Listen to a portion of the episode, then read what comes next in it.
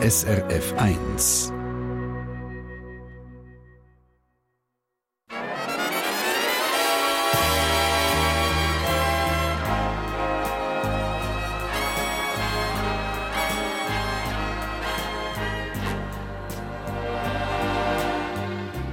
Persönlich.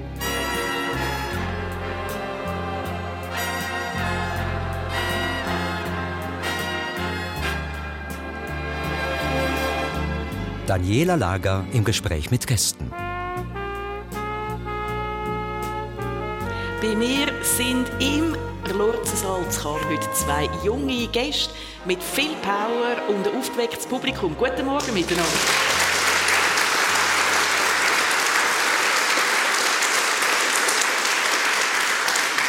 Da ist zum einen die Verena Merz, 24. Sie ist gelernte Köchin und Fischwirtin und damit die einzige Berufsfischerin vom Kanton Zug.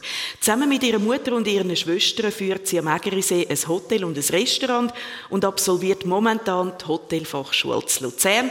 Sie ist glücklich liiert und lebt in der Nähe vom Zugersee. Herzlich willkommen.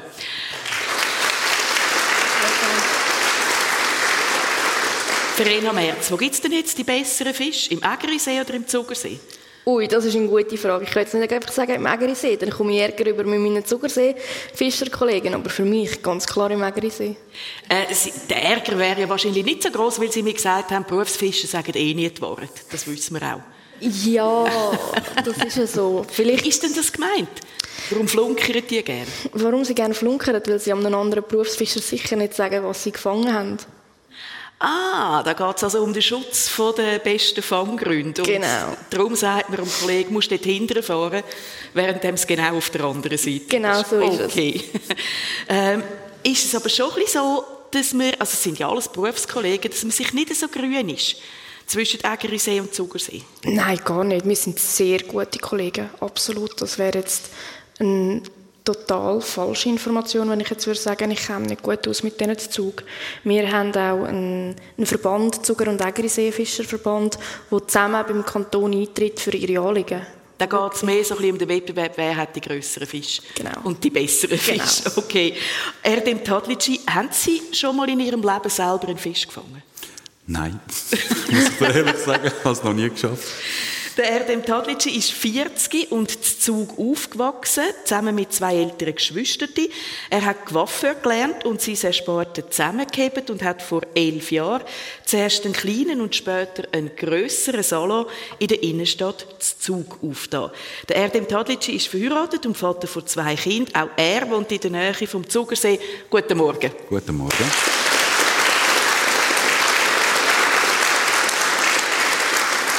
Herr Tadlitschi, ich habe so ein das Gefühl, bei den Männern werden Haar, Frisuren und Styling immer wichtiger, nicht nur bei den Fußballern, bei allen. Ist das so? Das ist so. Der Mann ist in den letzten zehn Jahren eigentlich Jahr für Jahr eitler geworden. Aha. Ich merke das an meinen Kunden natürlich. Sie wollen mehr, sie haben auch mehr. Wir haben viel mehr Produkte für die Herren.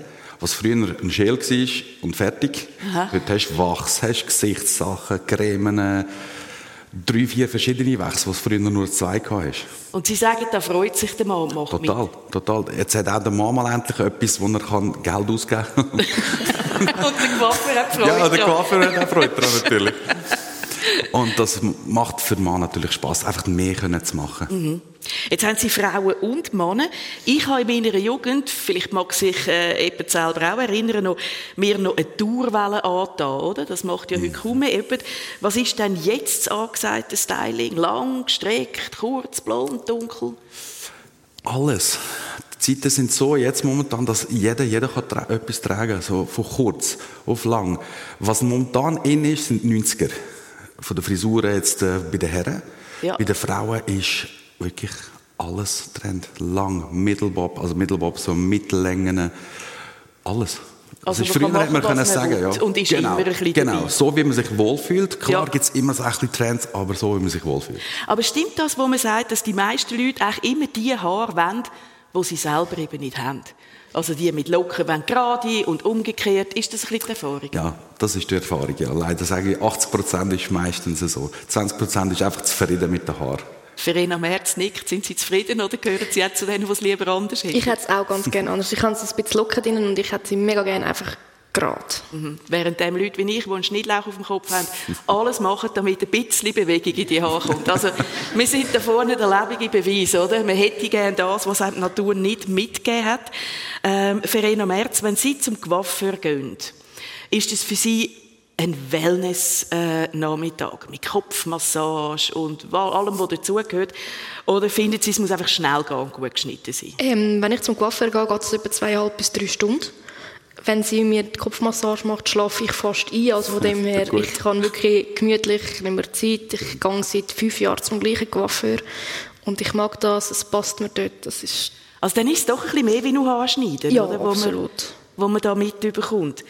Ähm, früher ist man ja wahrscheinlich einfach nur Haarschneiden. Er dem Tadlitschi. Heute gibt es ein Güppli, es gibt einen Kaffee dazu, 100'000 Heftli. Die einen haben noch einen Galeristen, Befreundeten, der Bilder ausstellt. Und, also es, ist ja, es geht nicht mehr einfach nur um schnell schneiden und föhnen und tschüss und raus, oder?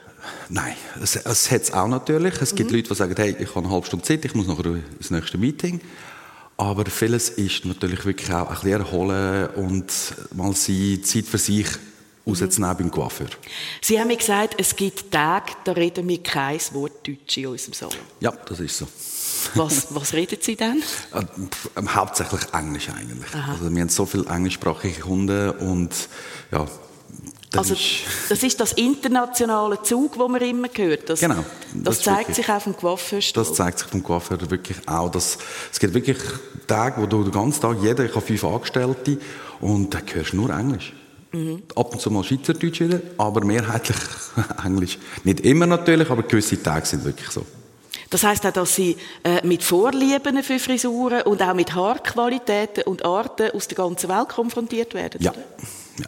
Ist das, das ist, ist Wurscht? Sage ich, wer auf dem Stuhl sitzt, kann man alle gleich behandeln oder ist das auch ein Lernprozess? Von der Haar her, nein, das muss man schon lernen. Also zum Beispiel sehr afroamerikanisches Haar können wir Europäer nicht so gut schneiden. Sie haben, sie haben ein völlig anderes Werkzeug, brauchen wir für das. Und das, ist, das muss man wirklich lernen. Mhm. Interessiert Sie eigentlich, also ich möchte anders fragen, Herr Tadli, Tadlitschi, ähm, die Kunden und Kundinnen, die bei Ihnen auf dem Stuhl sitzen, man hat ja früher immer gesagt, im Coiffeur erzählt man das ganze Leben, oder? Das ist so ein bisschen ein Beichtstuhl, der Coiffeurstuhl. Ist das so? Das ist so. Das ist wirklich tatsächlich so. Ich erfahre sehr viel von meinen Kunden. Natürlich, was auch alles bei mir bleibt.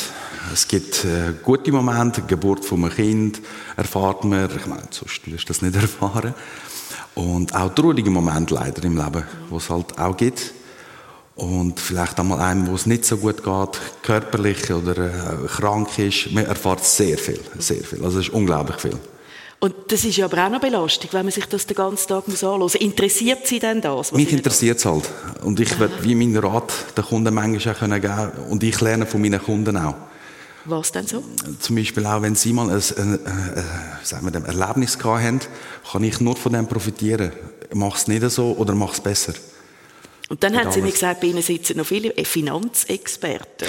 Ja, das haben wir auch. Ja, das Zug hast du schon noch. Ja, da kannst du auch noch fragen, so, was würdest du noch machen?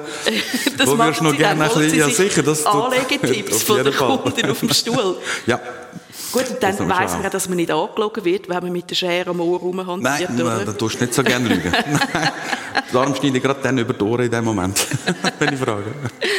Verena Merz, äh, auch Sie sind im Kanton Zug daheim mit Ihrem Hotel und Restaurant am Ägerisee. Ist denn das, das ist ein bisschen außerhalb, ist das ähnlich? Spürt man die internationale äh, Community, die da in Zug Das spürt man sehr gut. Oberäger ist auch sehr international und dementsprechend sind wir auch zum Morgarten recht multikulti über Russen, über Englisch sprechende Leute aus Frankreich. Also wir können nicht sagen, nur das, nur das. Wir haben nicht nur Schweizer. Und die leben ein bisschen auf dem Land aussen zu Zug oder die kommen einfach aus der Stadt für einen Ausflug vorbei? Beides.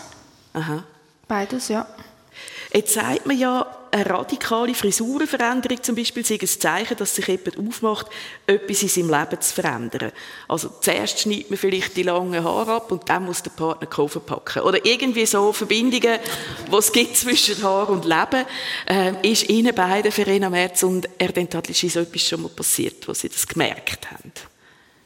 Nein, also ich habe schon relativ viel durchgemacht bei meinen Haaren. Ich habe sie schwarz, gehabt, ich habe sie rot, gehabt, ich habe sie violett. Gehabt. Von dem her... Aber der Partner äh, hat nicht immer gewechselt. Nein, überhaupt nicht.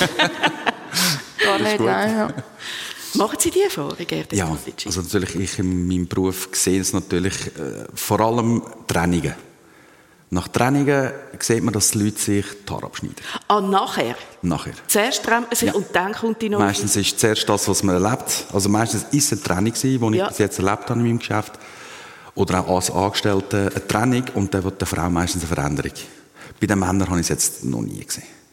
Das ist persönlich aus dem Lurzensaal zu Cham mit der Verena Merz, Berufsfischerin und Hotelfachschülerin aus Oberägeri und dem Coiffeur Erdem Tadlitschi aus Zug. Erdem Tadlitschi, ist es Ihr Traumberuf gewesen von Anfang an? Ich will Coiffeur und kann mir nichts anderes vorstellen. Nein, ehrlich gesagt nicht.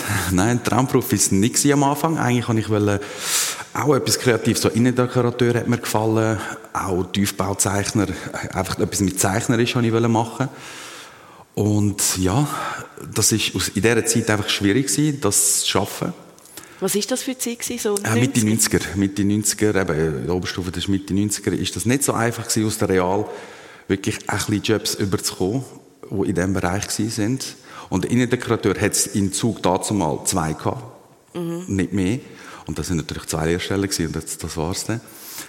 Und ich wollte gleich etwas Kreatives wollen und bin dann noch ins Hertie. Im Hertie-Center habe ich mich dort äh, beworben für einen Schnuppertag, sage ich mal so. Und ja, per Handschlag habe ich nachher den Beruf den, können lernen und habe den Job bekommen. Also per, wie per Handschlag? per Handschlag, wirklich. Er hat gesagt, du, also, nach der Sommerferien kommst du zu mir arbeiten. Und Handschlag. Und nachher dann der Vertrag. Aber zuerst habe ich mir wirklich Hand drauf gegeben und er hat gesagt, du kommst, du fährst bei mir an und ich bin stolz, dass ich dort dürfen. Und das hat auch funktioniert. Hat Die funktioniert. hat gestimmt. Ja, das hat für mich total funktioniert und jetzt bereue ich gar nichts. Das war spannend. Verena Merz, Sie und Ihre Schwester sind schon in der fünften Generation am Ägerisee, äh, am Wirten und, und in der fünften Generation Ihre Familien am Fischen. Ähm, ist Ihnen der Werdegang sozusagen in die Wiege gelegt worden? Also haben Sie gar nicht anders können? Überhaupt nicht. Ich habe mega viele verschiedene Schnupperlehren gemacht. Ich war Autolackiererin schnuppern, ich war das KV im Reisebüro anschauen. Ich im Bäckkonditor schnuppern, Konditor, Confisseuse. Und eigentlich wollte ich gar nie Koch werden. Ich habe immer gesagt, ich werde nicht Koch, keine, keine Chance. Und dann bin ich Koch schnuppern. Ähm, ich war zweimal am gleichen Ort, zweimal zwei Wochen.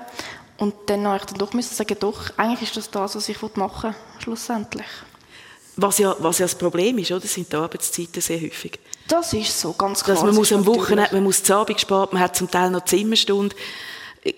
Wie, wie, wie leicht ist das oder wie schwierig dann eben doch? Ich bin damit aufgewachsen. Ich habe das von die aus gesehen, wie das ist. Für mich ist das eigentlich nie ein Problem gewesen. Natürlich, es ist dann halt schon, ich meine, mein Partner kann damit umgehen, aber es gibt sicher Partner, die das nicht können. Und für das Sozialleben, wo man außerhalb hat, außerhalb der Gastro, das ist schwierig. Also ich habe meine beste Kollegin schon relativ lange nicht mehr gesehen, weil es einfach zeitlich nicht reingeht. Aber äh, sie ist da, wenn etwas ist, von dem her. Also das ist vor allem der Preis, oder? Wenn man in der Gastro schafft, schafft man dann am meisten, wenn die anderen frei haben. Genau, ja. Und Das hat dann so. eben keine Zeit. Ja. Also Sie haben vorher gesagt, meine Kollegen aus der Gastro heisst, dass man wird dann so wie, wie eine Familie, eine Berufsfamilie Genau, und geht ja. dann halt mit denen Genau, das ist ja so. Dann hat man dann aus verschiedenen Betrieben und hat immer noch Kontakt zu diesen Leuten. Und dann gibt es Gastropartys, also Corona-bedingt natürlich auch nicht mehr so viel, wie es früher war. Dann geht man mit denen an die Gastropartys und dann lernt man dort noch mehr Leute von der Gastro-Szene kennen. Und dann ist dann halt das Networking, das einem gut hilft, gut verknüpft in der Gastro. Dann sind Sie ja noch Fischerin, also Fischwirtin, wie das glaube ich offiziell heißt. Das ist äh, ziemlich ein außergewöhnlicher Beruf für eine Frau. Ja. Warum eigentlich? Warum? Also warum das für eine Frau außergewöhnlich Ja. ist, ist sehr wahrscheinlich, weil es, also es ist sehr körperlich anstrengend. Es ist, man geht bei der Kälte raus, wenn es nass ist. Die Fische interessiert das Wetter nicht. Das ist nicht wie wir, die kalt haben oder heiß haben oder so. Das ist den Fisch egal. Logisch, die Fische haben nicht gerne allzu heiß, wenn das Wasser zu warm wird und zu wenig Sauerstoff drin ist. Das haben sie nicht gerne. Aber sonst ist der Fisch egal. Und dann musst halt du als Mensch musst dich den Fisch anpassen oder den Tier anpassen. Und ich glaube, das ist einer der Gründe, warum es so wenig Frauen auf dem Beruf gibt. Sie haben gesagt, es ist, es ist auch körperlich streng. Wa- Was denn? Zum Beispiel, wir gehen ja morgen auf den See. Das heisst, wir tun in unsere Netze, zum Beispiel aus 10 Meter oder aus 12 Meter Tiefe, wir die aufziehen aus dem Wasser. Und die sind vollgesogen mit Wasser und sind dementsprechend schwer. Und wenn natürlich noch 100 Fische drin sind, dann haben wir noch mal ein paar Kilo mehr, wo wir aus der Tiefe rausziehen müssen. Ah. Das tönt, also ich kann mir es jetzt besser vorstellen, das tönt wirklich streng. Warum haben Sie es dann gleich gemacht? Sie ich haben ja schon eine abgeschlossene Lehre als Köchin. Genau, ja. Ich habe ähm, während meiner ersten Ausbildung ist mein Vater erkrankt an Krebs und es ist eine private Fischerei, die wir haben auf dem Ägerisee und die dürfen wir befischen. Und dort, als er krank ist, habe ich mir einfach selber überlegt, ja, hm, was ist jetzt, wenn er stirbt, dann haben wir ein Problem, weil dann kann ja eigentlich bei uns niemand mehr fischen. Dann habe ich mich mal ein bisschen schlau gemacht, wie das da funktioniert und so weiter und so fort.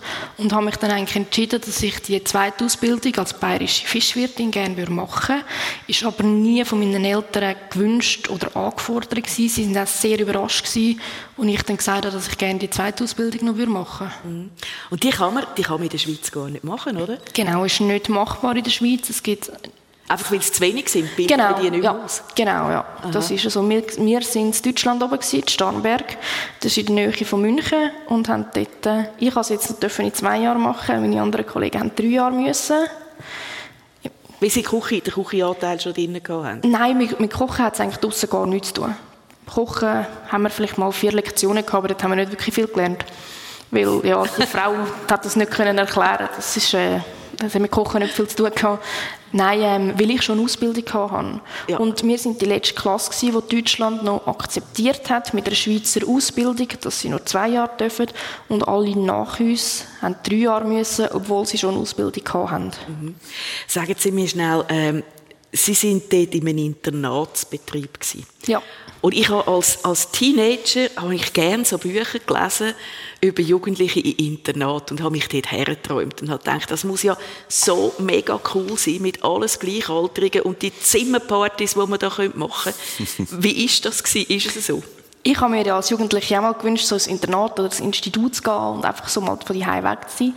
Ich bin nachher draußen in Deutschland gewesen. Es war gar nicht so lustig gewesen, weil erstens haben wir mit den Jungs ja gar gar keine Zeit dürfen verbringen. Wir haben nicht dürfen in ihre Schlafzimmer rein, nicht. Am 10 Uhr war Bettruhe, dann haben wir müssen in unsere Zimmer, haben uns nicht mehr im Aufenthaltsraum aufhalten. Also es war nicht so lustig, wie ich mir das eigentlich vorgestellt hätte. so als 18-, 19-Jährige, die die Heim Sie waren eigentlich erwachsen, oder? Ja. Und trotzdem am 10 Uhr Ruhe und ähm, genau. unglaublich. Eines ist sogar, in Deutschland ist das Mülltrennen sehr strikt. Und dann, am Anfang ist noch nicht gekocht worden für uns. Und dann haben wir uns selber müssen verpflegen. Und dann sind die einen gut etwas zu essen kaufen zum Aufwärmen. Und dann haben sie natürlich nachher alles weggerührt, den Güssel. Und dann hat es dort Besteck drin gehabt. Und dann hat unsere Hauswirtschafterin das Gefühl gehabt, wir haben Besteck weggerührt. Dann hat sie uns den Müllsack vor die Füße geleert und wir dürfen den Müll sortieren, weil sie das Gefühl hat, dass es normales Besteck war. Dabei war es Plastikbesteck. Das also es zeigt, es war recht ein strenges Regime, das Sie da durch müssen. Ja. Ähm, wenn Sie auf den See rausfahren, wann stehen Sie auf am Morgen? Normalerweise, jetzt, wo ich, wo ich nicht mehr daheim wohne, um die 5 weil wir so auf die halbe Viertel vor 6 rausfahren. Und das macht Freude? Ja, unendlich. Weil, wenn ich wieder den Morgen rausfahre, es ist dunkel und dann geht dort ein Licht an und dann geht dort ein Licht an.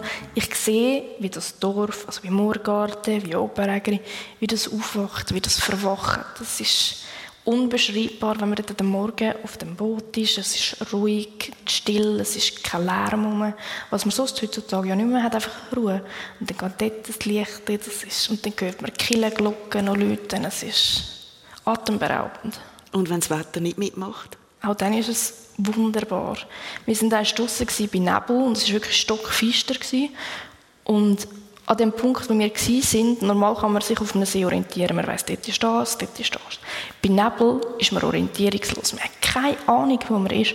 Und dann sind noch die komischen Geräusche. Dann war es nicht mehr so angenehm. Gewesen. Und dann war es wirklich fast furchteinflößend, gewesen, weil man nicht gewusst, wo man ist. Also wir können am Ufer sein, man hat es einfach nicht gesehen, es ist stockfister und neblig. Und dann heulen es noch und so. Es war wirklich speziell. Gewesen. Ich habe zu meinem Papa gesagt, hey, ich habe Angst, können wir eigentlich nicht einfach heim. Und nachher hat er gesagt, so, jetzt nehmen wir noch die Netze und dann gehen wir heim. Und ich habe gemeint, wir gehen jetzt heim, weil mir es unwohl war, weil ich ein bisschen Angst hatte. Und er hat gesagt, wir gehen jetzt einfach heim, weil wir genug Netze gezogen haben. Aber man hat also dieser Schilderung angemerkt, mit wie viel Gefühl und Liebe sie den Beruf auch machen. Erdem Tadlitschi am Morgen, die Stimmung am 5, die wir jetzt hier beschrieben bekommen haben, äh, das hat einen Nachteil, man muss halt keinen früh aus dem Bett. Fall, würde Ihnen das Licht fallen? Sind Sie Morgenmensch? Ich bin eher ein Morgenmensch, ja. Also ich stehe auch Viertel vor sechs eigentlich jeden Morgen auf. Ich gehe nicht auf den See, aber ich stehe auch Viertel vor sechs auf. Und ich habe den Morgen sehr gern. Ich bin mhm. Frühaufsteher. Sie sind im Härtequartier aufgewachsen ja. in Zug. Erzählen Sie uns mal ein bisschen, was, was ist das für eine Kindheit gewesen? Eine sehr schöne. Ich hatte wirklich eine sehr schöne Kindheit. Ich durfte in diesem schönen Quartier auch aufwachsen. Äh, was habe ich alles erlebt von also, der Schulzeit her? Alles. Ich kann gerade sagen, Schulzeit gehört ja äh, manchmal leider, äh, aber irgendwie halt selbstverständlich zu der Kindheit dazu. Gehört zu der Kindheit dazu und ich hatte so gute Kindheit gehabt, jetzt von der vierten bis sechsten Klasse im Hertie. Meine Freunde, dort wirklich heute noch, alle Freunde von dort kenne ich noch viel, habe ich noch viel Kontakt und das macht sehr viel Spaß. Mhm. Also wunderschön. Also, also. Wunderschöne Kindheit gehört ja. man. Ihre Eltern sind Mitte der 70er Jahre in die Schweiz gekommen. Sie sind schon in Zug geboren. Ich bin da geboren, ja. Ihre, ich meine, wenn man so ein bisschen zurückdenkt, Mitte 70er Jahre sind viele Leute gekommen aus dem Ausland, um da Geld zu verdienen und nachher wieder heim. Genau. Ist das ursprünglich auch der Plan von Ihnen? Das war auch der Plan von meinen Eltern. Eben Mitte 70er, 74, wenn ich mich erinnern kann. Und äh, ja, auch auf Sarne sind sie gekommen, haben im Spital gearbeitet als Tellerwäscher. Und äh, ja, dann äh, irgendwann sind dann mein Onkel ist da im Zug gewesen, und er hat gesagt, schau, da hat auch etwas für dich als Schreiner. Mein Vater ist äh, gelernter Schreiner und der ist ja so auf den Zug gekommen. Mhm. Und dann, so viel ich noch weiss, 1982 haben sie zurückgehen. Ich bin gerade ja, gerade einjährig. Mein, mein Bruder war schon in Türkei eingeschrieben gewesen. Aber dann war ein Militärputsch unten in der Türkei. Und dann hat mein Vater gesagt, nein, wir bleiben wieder da. Mhm. Auch nochmal für drei, vier Jahre und nachher plötzlich ja, dann eingeschult und ja. ist dann ein bisschen für immer? Ihre Eltern sind ja aus Istanbul eingewandert. Genau. Das ist eine riesige Stadt. Das ist eine andere Kultur. Wahrscheinlich eine wahnsinnige Herausforderung auch für ihre Eltern, sich da mit der Schweiz, mit dem Land und dieser Kultur können auseinandersetzen? Sehr schwierig, vor allem die Sprachbarriere natürlich. Ich habe das Gefühl, so Türkisch, Deutsch ist wirklich zwei verschiedene Paar Schuhe. Und vor allem Sprachbarriere ist nicht einfach gewesen, das überzubrücken. Und ja, wie halt in dieser Zeit auch, hat es immer Communities gegeben. Das sind halt Türken mehr für sich Italiener mehr für sich, Portugiesen mehr für sich. Und ja, und, aber sie haben es schnell gelernt. Also drei, vier Jahre später hat der Vater gesagt, er schon mal besser Deutsch können. Mhm. Und ist auch von seinem dazumaligen Chef, der mir erzählt hat, sehr unterstützt worden. Zum Deutsch lernen und komm, wir helfen euch und ja. Jetzt haben Sie gesagt, Sie haben eine ganz tolle Kindheit gehabt. Ähm, trotzdem ist der alleine vom Namen her natürlich der Migrations-Background bei Ihnen spürbar. Ist das kein Problem in der Schule? Sind Sie da nicht irgendwie ausgrenzt worden? Oder? Nein, überhaupt nicht. Nein, ich kann mich jetzt echt nicht erinnern, sei es in der ersten, zweiten Klasse in der vierten, fünften weiter auf nie eine Ausgrenzung gespürt gehabt. Weder von meinen Lehrern, weder von den Schülern. Wir sind sehr Multikulti-Klasse schon in der Mitte 90er gewesen. Also was also, heißt das? Multikulti, wirklich ähm, von Bosnien, von Kroatien, von Philippinen, ähm, Italiener, Spanier und das schon in der ersten, zweiten Klasse. Und so sind wir alle miteinander aufgewachsen. Und darum, bei uns hat es das gar nicht gegeben. Also eben der Schweizer ist mit dem Spanier zusammen ist essen, dort, jeder hat auf jeden geschaut. Und wie war es von den Lehrern her? Haben Sie das Gefühl gehabt, es hat auf Ihrem Weg einen Lehrer, Lehrerinnen gegeben, wo, wo ihnen die Weichen gestellt haben. Und wo sie heute auch das sind, wo sie sind, nämlich ein selbstständiger Unternehmer, dank dem, was sie dort erlebt haben. Also unser Oberstufenlehrer, muss ich schon sagen, der hat uns sehr unterstützt. Also in der Oberstufe ist natürlich die Zeit, die nicht so einfach ist. Man ist Teenager, will sich entdecken, macht viel Seich. Tut ein bisschen dumm, oder? Tut wirklich dumm, leider. Und er hat uns wirklich sehr geholfen, dass wir wirklich die dummen Sachen nicht so viel machen. Wir haben es gemacht, aber nicht so viel. Und hat uns bei allem unterstützt. Wirklich eine Lehrstelle. Also praktisch, ich glaube, unsere Klasse haben praktisch alle Lehrstellen gefunden. Sie haben mit Ihrer Familie zusammen dort mal in einer dreieinhalb Zimmerwohnung gewohnt. Ja. Das fünfte da muss man gut auskommen miteinander, wenn oh, es so eng ist, oder? Ja, es war nicht einfach. Gewesen. Nicht immer einfach. Gewesen. Aber mein Bruder ist fünf Jahre älter als ich und hat auch früh geheiratet und ich war zwölf, als mein Bruder geheiratet hat. Das ist schon dort natürlich, ich sage in der schlimmsten Phase in der Pubertätzeit, ist mein Bruder schon weg gewesen, dann sind wir nur noch das Zweite gewesen. Mit, mit Ihrer Schwester Mit meiner Schwester zusammen, mhm. genau. Was ist Ihren Eltern, Erdem Tadlitschi, besonders wichtig bei der Erziehung der eigenen Kinder? Was ihnen mir für Werte mitgeben ja, meinen so? Ja. Also mein Vater war sehr streng im Bereich von bis korrekt, bis ehrlich, hilft den Leuten. Mhm. Das ist wirklich, was er mir mitgegeben und so bin ich heute noch. Also, ja. Und die Mutter hat immer auch, er ist eine Mutter, die hat halt alles gemacht für mich. Also, ich war schon ein kleiner Pascha dadurch. sie hat wirklich viel für mich gemacht und auch natürlich die schönen Werte hat sie mir mitgegeben. Mhm. Also so Sozialen eigentlich. Sozial, vom, einfach ja. mit jedem auszukommen, macht keinen Unterschied. Ja.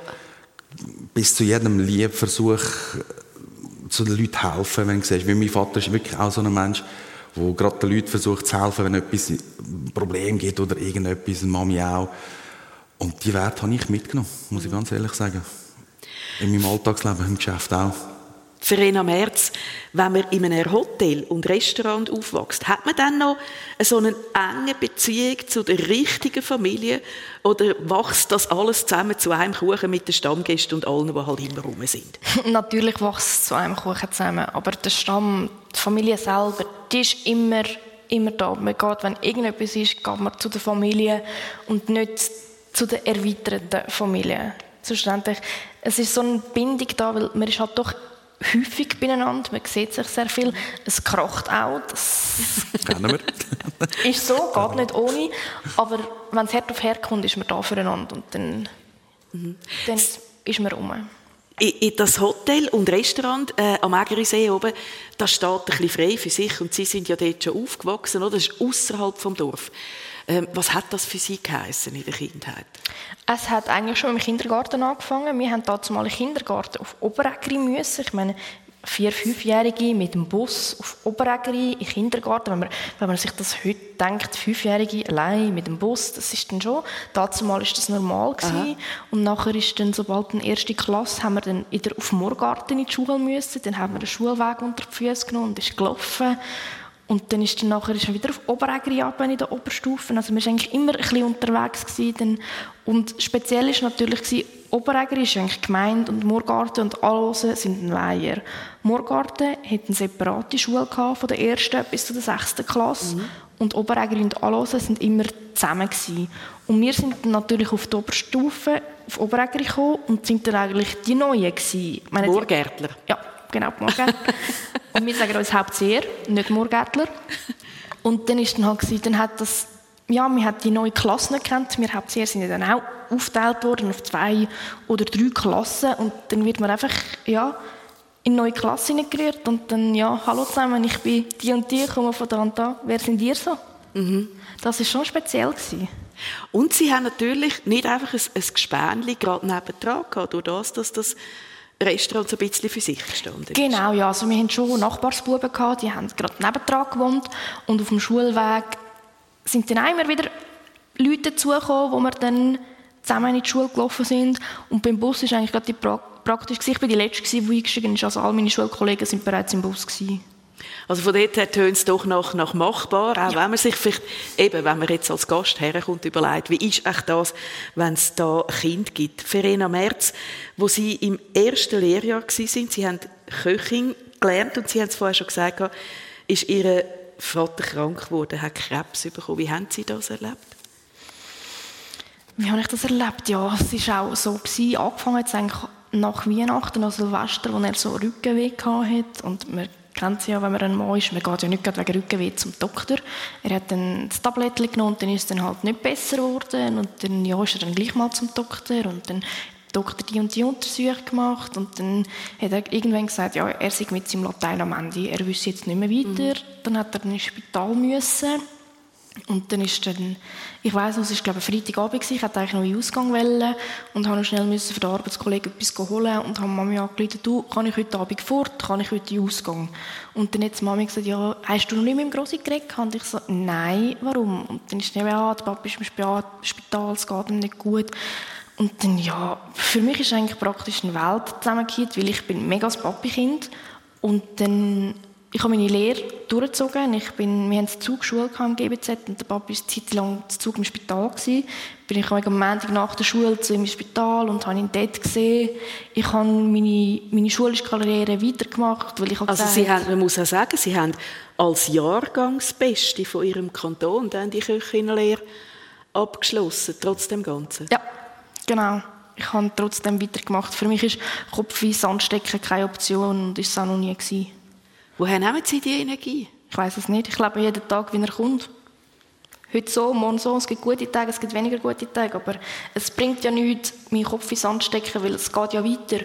Und irgendwann ist der Tag fertig und dann fängt wieder ein neuer Tag an und dann kann ja nur besser werden schlussendlich. Ja.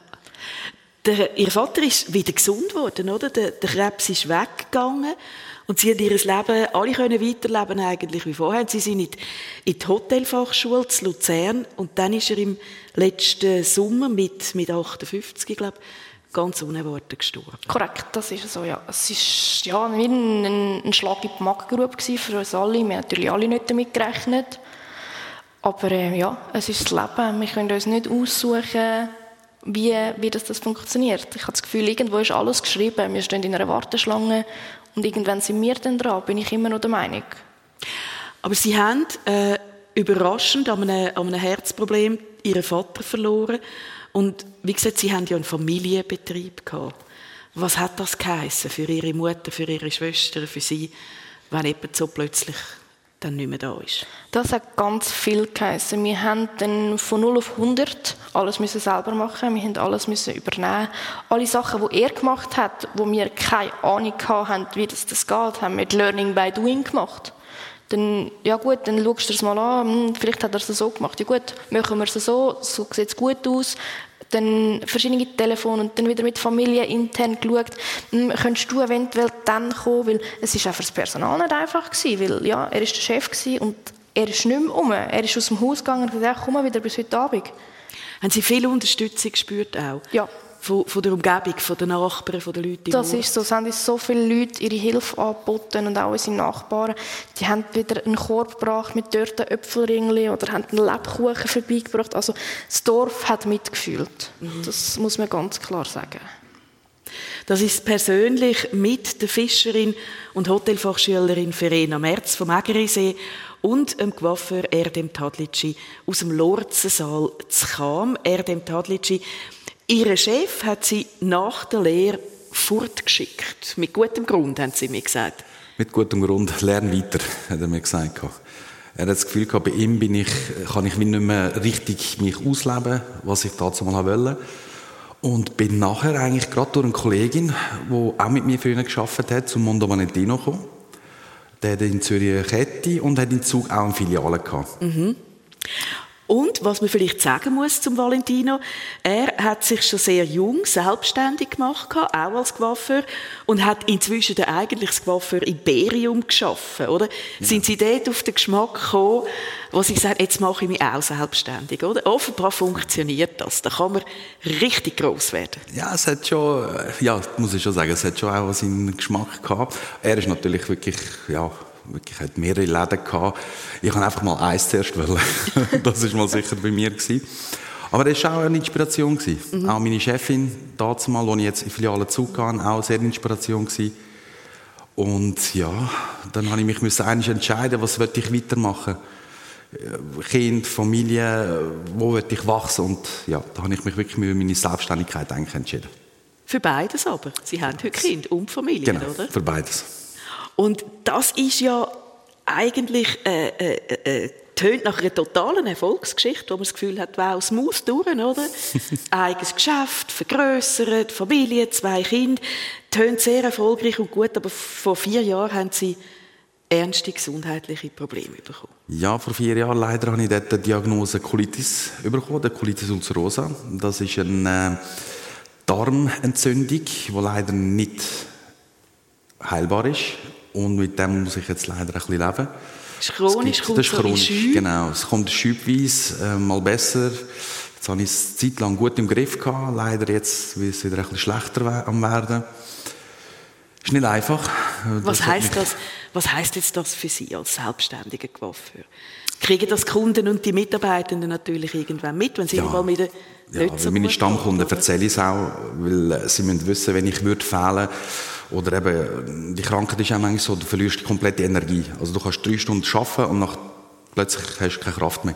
Du wirst kreidenweise, irgendwo stimmt dann der ganze Haushalt nicht mehr, du musst kurz wieder liegen. Das sind dann die äh, schlechten Zeiten.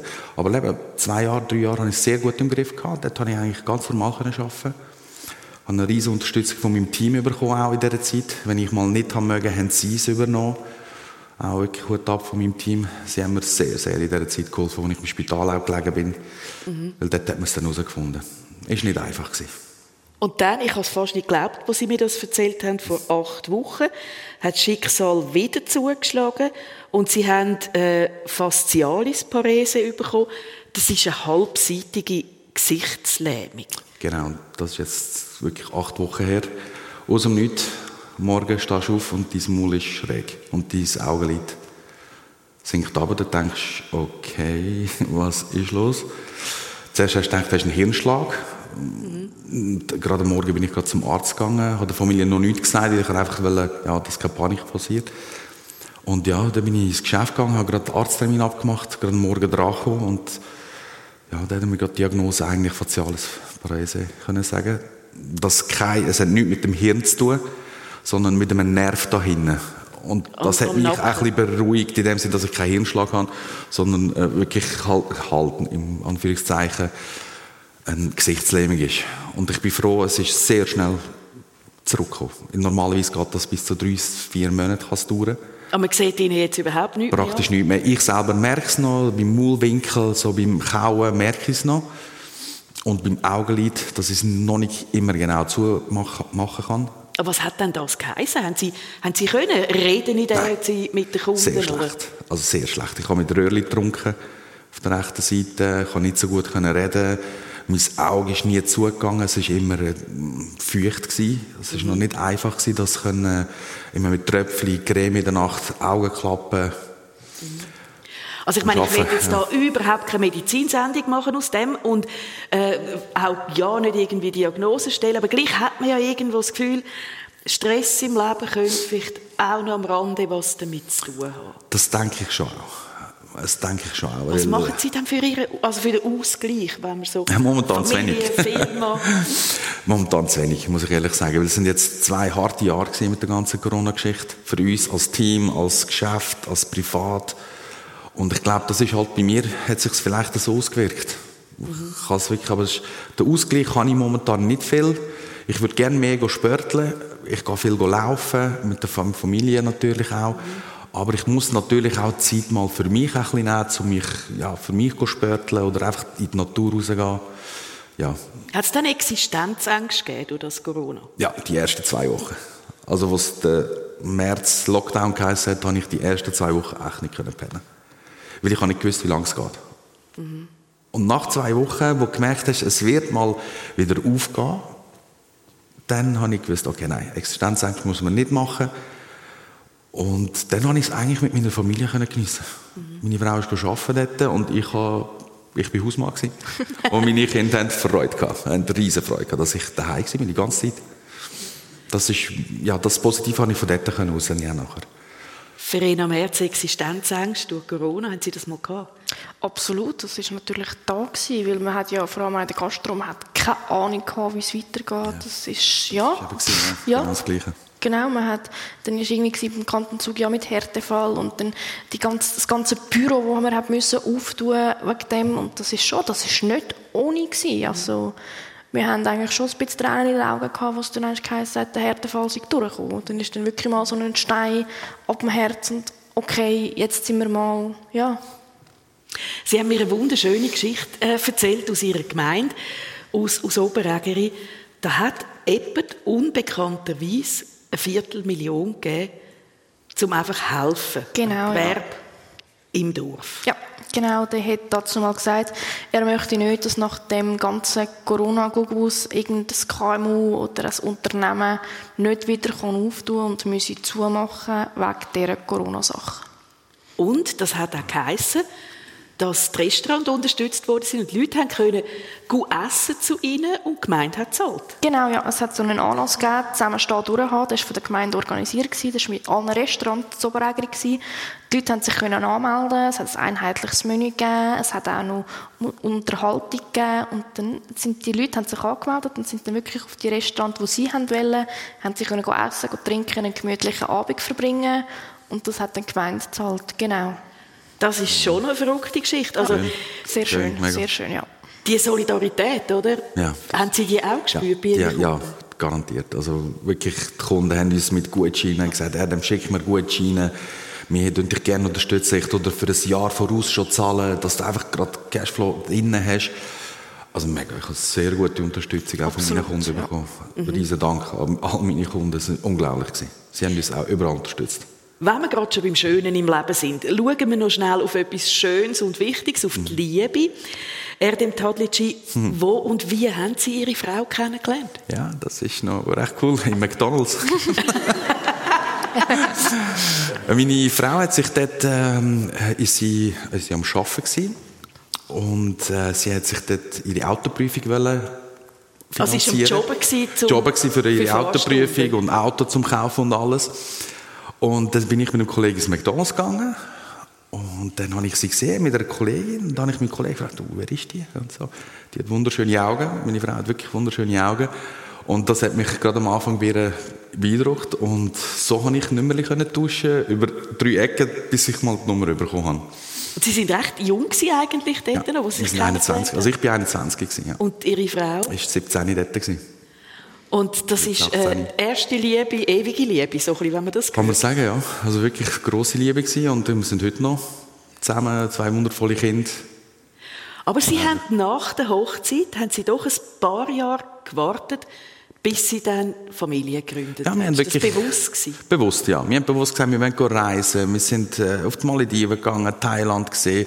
Wir haben zuerst einfach uns zwei wollen einfach geniessen. Weil wir haben gewusst, wenn Kinder kommen, ist das Zeitchen, wird es nicht mehr so Ja, wird streng. Ein anderes geniessen, sage ich mal so. Aber wir haben wirklich gesagt, wir wollen fünf, vier bis fünf Jahre warten, bis wir wirklich Nachwuchs mhm. dürfen haben. Und dann ist das auch eingetroffen? Eingetroffen, meine Tochter, ja. Sie war die erste gewesen und strenge Jahre gehabt, die erste. Und zweieinhalb Jahre später ist mein Sohn auf die Welt gekommen. Und jetzt ist es sehr schön so. Wenn Sie das so ein bisschen hören, ähm, Verena Merz, ist das bei Ihnen irgendwo ganz weit hinten? Darf man das fragen? Auch irgendwo ganz weit hinten, ja. Also es kommt jetzt zuerst wirklich mein, mein Hotelfachschulabschluss und dann gibt es noch etwas, was mir im Hinterkopf schwebt, was ich eigentlich noch gerne machen würde. Das wäre der Fischsommelier. Der Fisch Fischsommelier? Ja. Was ist das? Man kennt den Weinsommelier, der ja, eigentlich genau, den Wein empfiehlt. Und der Fischsommelier macht das mit Fisch und Wein zusammen. Also zum, zum zum Fisch der perfekte Wein oder perfekte. zum Wein der perfekte okay. Fisch oder was mache ich zu dem Fisch perfekt. Habe noch nie gehört. Was okay. genau gibt, ist auch wieder zu Deutschland, werden aber im Bremerhaven.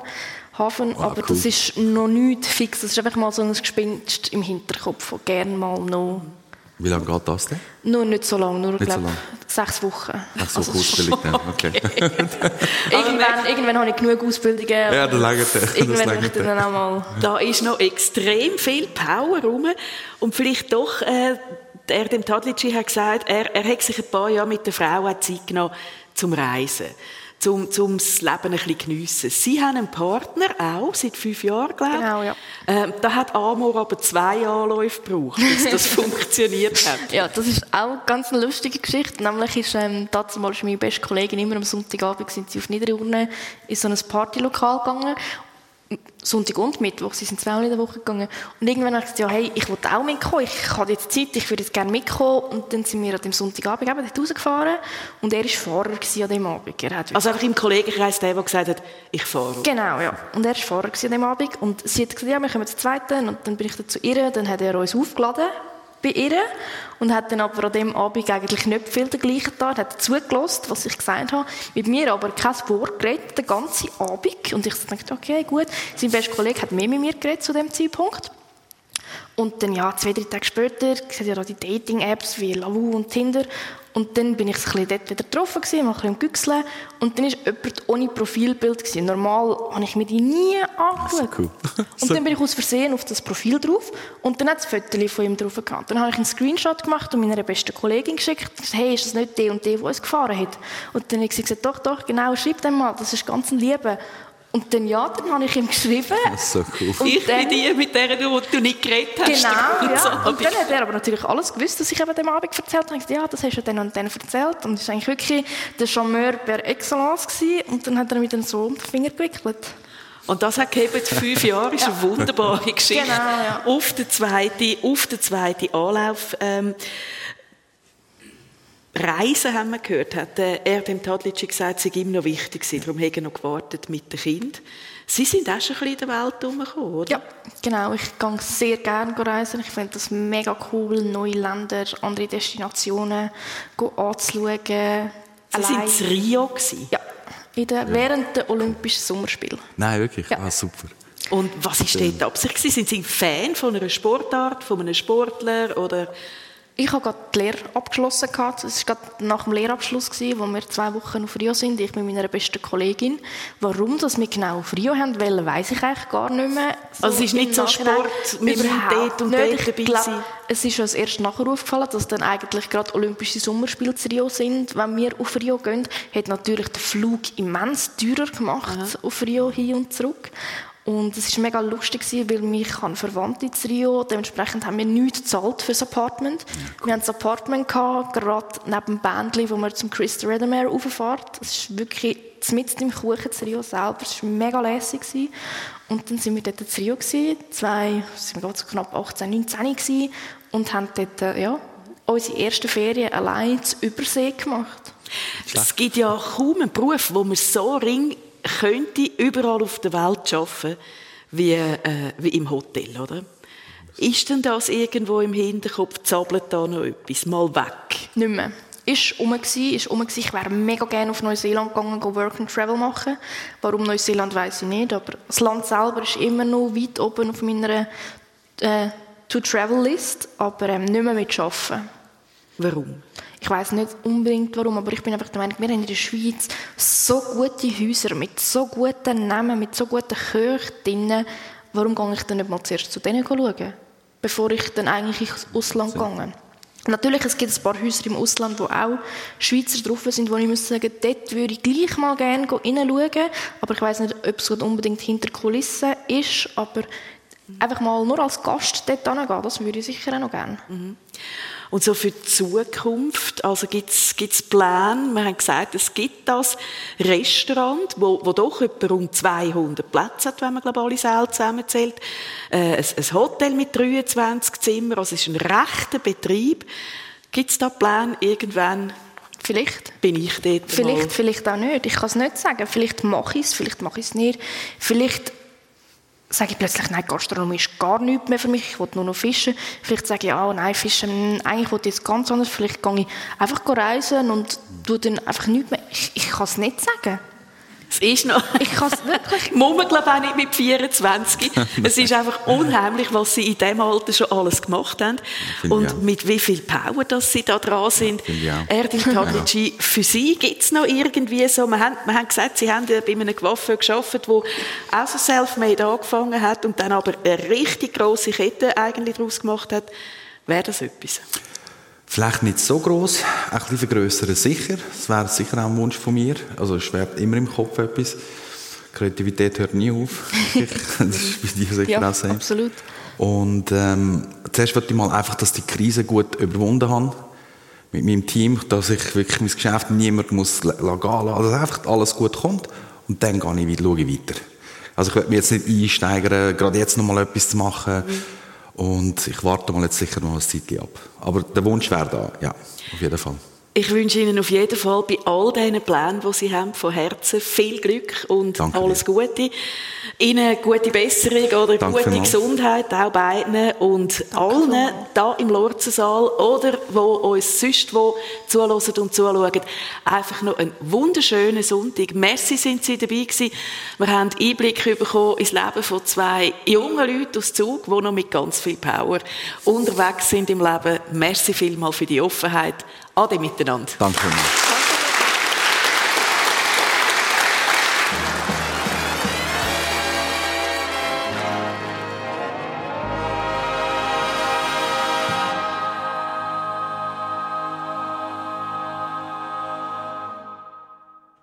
Das war die Live-Sendung persönlich gewesen, bei uns auf SRF 1, ist aus dem Lorzensaal in Cham gekommen. Technik gemacht hat Guillaume Fritz und Severin Bucher. Und die Sendung selber ist ja als Fernsehsendung aufgezeichnet worden. Also wenn ihr die mal live möchtet sehen, beziehungsweise im Fernsehen, wie die Leute aussehen, wie die ganze Sendung daherkommt, dann könnt ihr das heute am Nachmittag zum Beispiel am 4 Uhr auf SRF 1 im Fernsehen machen. Nächsten Sonntag, wenn ihr Lust habt, könnt ihr dort live dabei sein. Ihr könnt euch anmelden. Das Formular findet ihr auf unserer Seite unter srf1.ch. Dann zu Gast beim Christian Zeugin ist Bettina Macher. Sie ist Cellistin.